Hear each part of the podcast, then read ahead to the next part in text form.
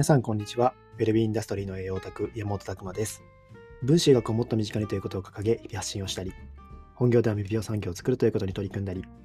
健康と美容を仕事にしていくオンラインサロン、チーム未病ラボの運営をしたりしております。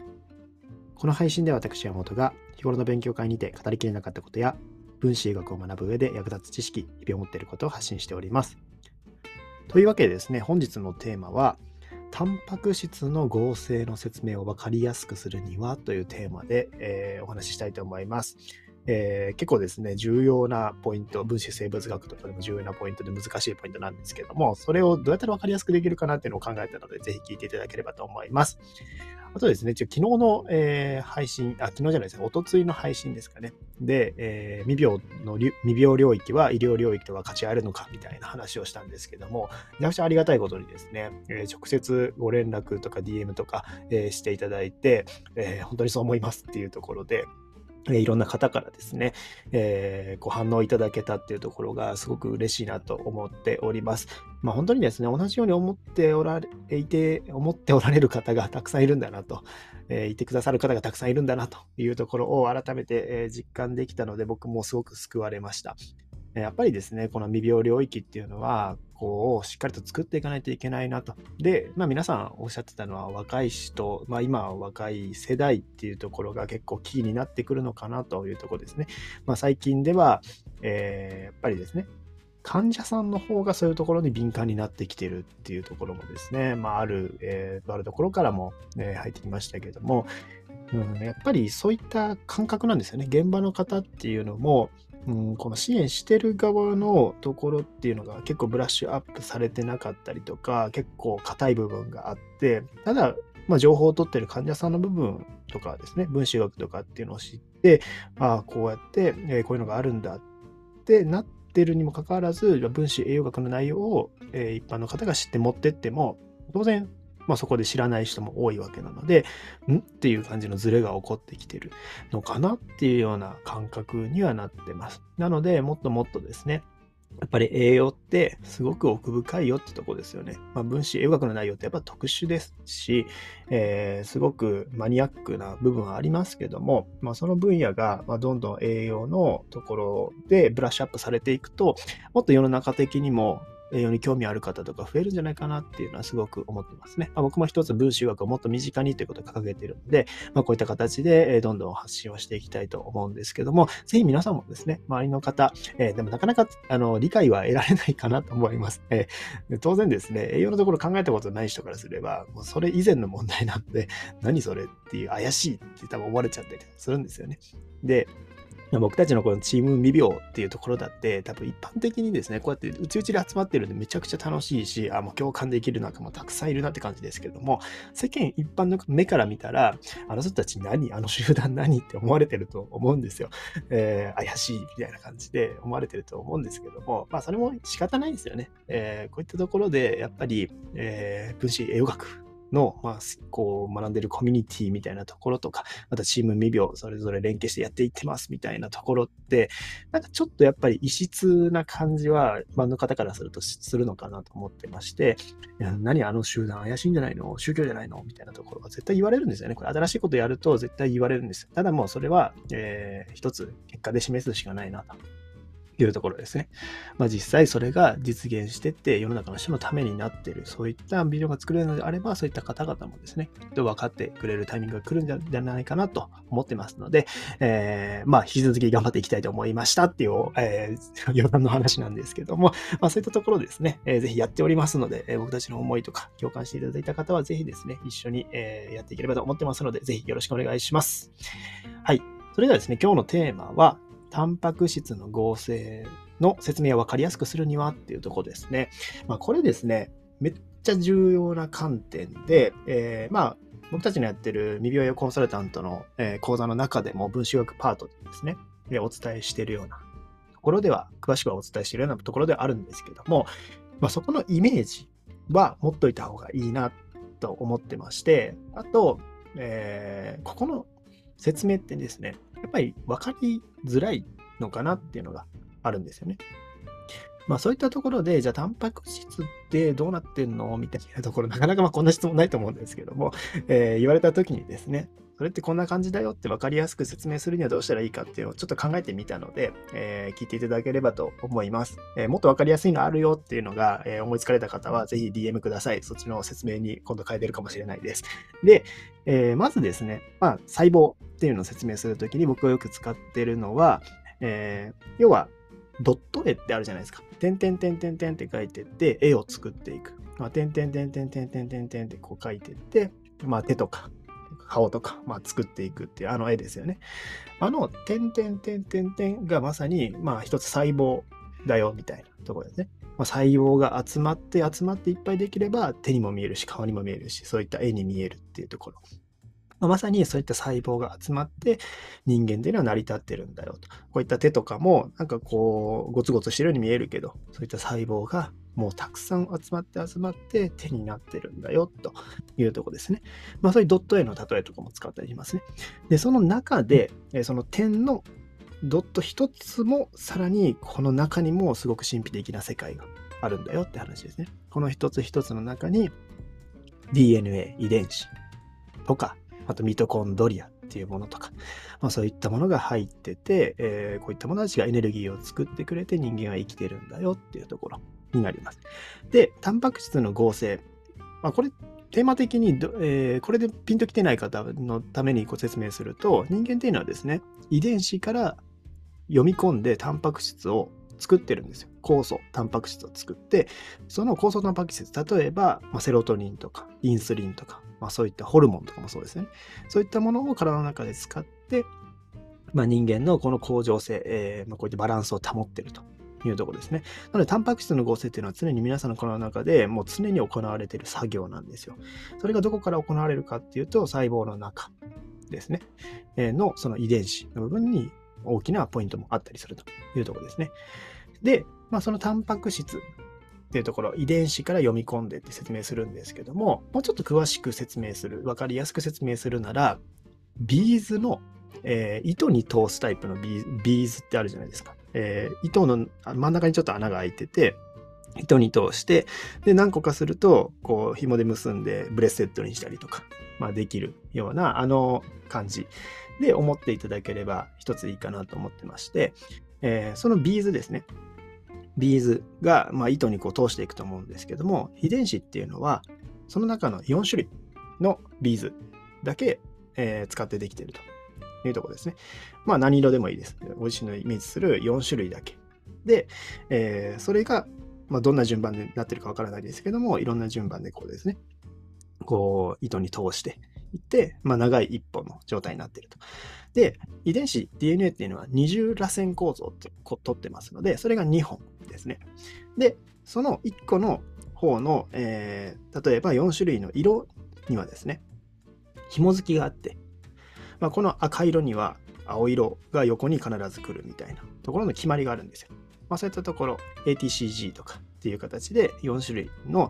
えー、延期があるみたいな話があるんですけども、まあ、そういった感じのイメージで捉えてください。なので、二重らせん構造2本あって、え、4種類適当に片方並んでて、その片方の一対の方には必ず適用した数値が並んでる2本がある。それがまあくっついてて、螺旋状になってる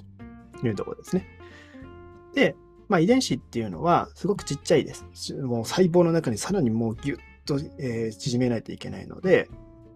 こう、ぐるぐる巻きになってるんですよね。結構その、しっかりとこう、ちっちゃくなるために、ぐるぐる巻くようなもの。まあ、イメージ、これも、イメージでいくとどうだろうな。ボボビンケースってわかります？あの、えー、糸がいっぱい巻かれてて、あのミシンとかにセットする、ああいう感じのコイルみたいな感じですね。った感じでぐるぐるぐるってこう線を巻いて、それをいっぱい作って、まあ、ヒストンとかっていう形で言うんですけども、まあそういった形でうまく収納されてるんですよね。まあそういった形のものがあって、えー、その細胞の中の核という部分にこう遺伝子が入ってると。まあ、各細胞の底に入ってると思ってください。で、まあそのビーズのところですね。があります。これは変わらないですよ。それだ人間によって、えー、その遺伝情報っていうのは共通なわけなので、僕自身のその配列と、まあえー、他の人の配列っていうのは、まあ、多少違いはありありますけどそういったところで、えーまあ、遺伝子ですよね。それがまさに遺伝、DNA っていうところになっていきます。まあ、ちょっとそれが人によって変わってて、それが、えー、遺伝情報になってるわけですね。で、そこからじゃあ読み込んでいくとき何するかっていうと、まず、まあ、二重螺旋構造っていうのを、えー、ちょっとこうほどくんですよね。そこの状態をほどかないといけない。で、まずですね、そこの、えー、ここから読み込みますよっていうところに、まあ、印がつくんですよ。まずそのビーズの1本になってきます。1本になってきて、まあ、全部が1本になるわけじゃないです。途中の部分がパーッと開く感じですね。で、ここから読み込んでいきますよってところに、えー、RLA ポリメラーゼ。まあ、こんな言っちゃうと難しくなっちゃうんですけども、要はそこを読み込むためのタンパク質がくっつくんですよね。で、ここから読み込んでって、片方のところをですね、バーッとこう、読み込んでって、まあ、ビーズで言えば、例えばじゃあ赤、青、えー、黄色、緑、赤、青、黄色、緑とか、緑、赤とか、こう順番があるわけですけども、それを読み込んで読み込んでいって、えー、別のですね、ものにコピーしていくんですよ。まあ、まさに翻訳っていう作業、えー、転写翻訳みたいな作業があるんですけども、まあ、まずその遺伝情報ですね。そのビーズの順番、色、この4種類の色を読み込んでいくんですよね。読み込んで、その順番でもう一個、えー、こう作っていくというところです。一本のものを作っていくと。で、それが次メッセンジャー RNA というものがくっついて運ばれていくんですよね。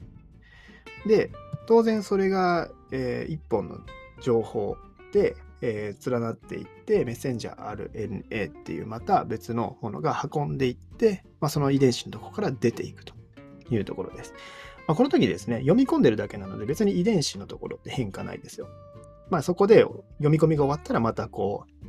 二重ね、螺旋構造を保つためにここが閉まっていったりとか、まあ、この開いたり閉まったりっていうのも、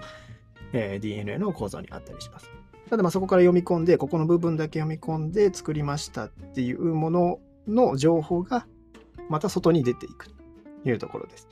で、その後、えー、まあ、転写翻訳ですね。えー、先ほどのが転写です。この、この転写っていうのが遺伝子から取って、えー、くっつけていく作業ですね。RNA ポリメラーゼが転写。で、それが遺伝子の外に行って翻訳っていうのがされていきます。で、翻訳ってところではリボソームっていうもの。がまたくっついてきて、あとはトランスファー RNA っていうものですね。これをまた読み込む、えー、くっつけていくための、えー、ものがまた入ってきます。で、その1本、まあ、ビーズのようにコピーされたものが出ていくんですよね。で、それが、まあ、えー、丸っこくなります。後ろの部分、後ろの部分、糸ありますよね。直線だとありますよね。そこがくっついて、輪っかみたいな状態になって、でそこに対してリボーソームとかトランスファー RNA っていうのがくっついて、で、何するかっていうと、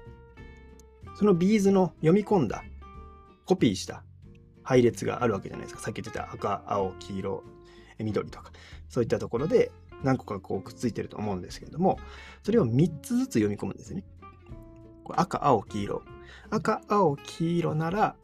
この部品をくっつける。その部品っていうのがアミノ酸なんですよ。アミノ酸ですね。タンパク質ですよ。まあ、そういったところで、えー、実はですね、えー、メチオニンとかヒスチジンとかさ、まあ、様々グルタミンとかたくさんあるわけですけども、そこで3種類ずつ読み込んだところに、これの配列なら、このタンパク質だよねっていうので、くっついてくるんですね。くっついてくっついて、それが当然長く3つずつあるわけなので、どんどんどんどんアミノ酸がそこでくっついてって、えー、まあ、そのアミノ酸ごとの配列、順番になっていくんですよね。まあ、それがつながっていくのになる。当然、そういった形で読み込んでいくと、様々な順番でアミノ酸の配列とかがこう連なっていくわけなので、それがどういうタンパク質になるのかっていうのが決まってくるというところです。ま、その配列的にどれぐらいあれば、これは、えー、もうインスリンになるかとかですね、セロトニンになるかとか、ドパミンになるかとか、まあ、様々、その配列、えー、読み込んだアミノ酸がくっついた、このバランスごとにですね、モノ酵素が決まっていくというところです。なんとなくイメージ伝わりましたか？まずは二重らせん構造のところですね、えー、をほどいて、片方のところに RLA、ポリメラーゼっていうのがくっついて転写っていうコピーを行っていく。まあ、ビーズで例えると、ビーズの色の順番とかを読んでって、それと同じものを複製していくってところですね。一歩のものを複製していく。それが、えー、次はタンパク質をくっつける工場に運ばれます。まあ、それはもう全部細胞の中に行われていることですね。遺伝子のところが出てって、そこ行ったところに行って、でそこには、まあ、アミノ酸が周りにうようよしてるんですよ。アミノ酸プールっていうんですけど、えー、要はもう貯蓄です。あの、ビーズで言うとビーズが大量に入った、まあ、箱みたいな感じですね。まあ、そういったところから、えー、がまたあって、その、えー、3つごとによって、さらにその大きなビーズがくっついていくっていうような感じですね。で、その3つごと読み込んでいって、タンパク質がくっつ、えー、アミノ酸がくっついていって、それがタンパク質になっていくというところです。この流れをイメージいただければと思います。で、あとちょっとした面白いところでいくと、ね、必ずそのですね、遺伝子、まあ、転写されて読み込まれて、最初の3つをこう、えー、読み込むんですけども、そこがメチオニンになるんですね。メチオニンっていうアミノ酸になります。メチオニンからスタートするっていうところです。まあ、当然メチオニンの後は、えー、必ずあの同じものが来るかっていうとそういうわけじゃなくていろんな20種類アミノ酸もあるのでそこからいろんなものがくっついていくというところですね。で、最後その長さがどう決まっているのかっていうとこれも面白いんですけどもその3つの順番っていうのがですねこの順番が来るとそこでプツッと切りますよというのがあるんですよ。そこでプツッと切れますと。終わります。終止コドンっていうのがあって。まあそういった形で、えー、終わって、それでタンパク質ができるわけですね。まあそういった流れがあります。さらにちょっと細かいとこ言っておくと、当然それ読み込んで、タンパク質ってピロピロって長い状態でビーズであるわけじゃなくて、タンパク質も折りたたまれます。フォールディングっていう作業があるんですけども、えー、まあこういった形でタンパク質もそんな長い状態でうようよいたら、えー、場所取っちゃうので、綺麗にこうくしゃくしゃくしゃっと折りたたまれていって、えー、こうギュッとなるんですよね。ちっちゃくなるんですよね。まあそういったところがありますよと。まあ流れ的にはそういった形で、え、覚えておいていただくといいんじゃないかなと思います。で、この過程でですね、転写に関わる、RA ポリメラーゼに関わる栄養素っていうのがあって、まあ、そういったところはちょっと講座とかでですね、詳しくお伝えしているので、えー、ここにも栄養素が関わっているんだよと。この RA ポリメラーゼ自体もタンパク質であったりしますし、まあ、そういったところですね、押さえていただくといいかなと思います。まあ、イメージ的には、えー、遺伝子はドット A で、えー、こういった読み込むときは、そういうビーズの、あのーね、ブレスレットみたいなビーズで例えると分かりやすいんじゃないかなと思ってまして、えー、人間ではですね、これを複雑なことをですね、えー、瞬時に体の中で爆発的にこう化学反応を起こしているわけですね。まあ、これも各細胞で行われていることなので、めちゃくちゃ神秘的なところです。まあ、ぜひですね、まあ、ちょっと分かりにくかったところがあれば、こういうすると分かりやすくなるよっていうのをまた教えていただきたいんですけども、ぜひ言っていただければ嬉しいなと思います。なので、ここ知っておくとですね、RNA、えー、ワクチンですね。メッセンジャー RNA ワクチン。新型のあのワクチンですけど、何してるかっていうと、そこの読み込んだ後の状態ですよね。その遺伝子から読み込んだここの部分っていうのを打ち込んでるんですよ、体の中に。だから、そこで、あとはアミノ酸くっつけていけば、できますよね。その、えー、要はコロナウイルスのスパイクタンパク質っていうところ、先端についてる鍵穴になってるタンパク質の遺伝情報、読み込んだ部分の、まあその紐を入れてるんですよね。そうすると、じゃああとはそこにアミノ酸バーってくっつけていくと、そのコロナウイルスの先端にあるスパイクタンパク質と同じものがたくさんできていく。そうすると体はそれがたくさんできるので、それに対して覚えていったりとかして免疫抗体みたいなものができていくっていう流れです。なんとなくこれを理解しておくと、その話にもつながるかなと思います。まあ、ちょっと難しかったかなと 思うんですけども、ぜひですね、えー、ここめちゃくちゃ神秘的で面白いところなので、えー、エヴァンゲリオンとか知ってる人は、ここのことをセントラルドグマって言いますね。えー、多分まあこちらの方から取ったんじゃないかなと思うんですけども、まあ、セントラルドグマっていうワードとかもですね、面白いポイントかなと思います。はい。ちょっと長くなっちゃいましたけども、ぜひ、えー、面白いポイントなので、分子生物学とか、えー、これから学びたいなという方はですね、えー、ご興味持ってもらえば嬉しいなと思っております。はい。今日はですね、タンパク質の合成の説明を分かりやすくするにはというテーマでお送りしました。皆さんの日々のインプット、アウトプットを応援しております。ウェルビーインダストリーの栄養オタク、山本拓馬でした。じゃあまたね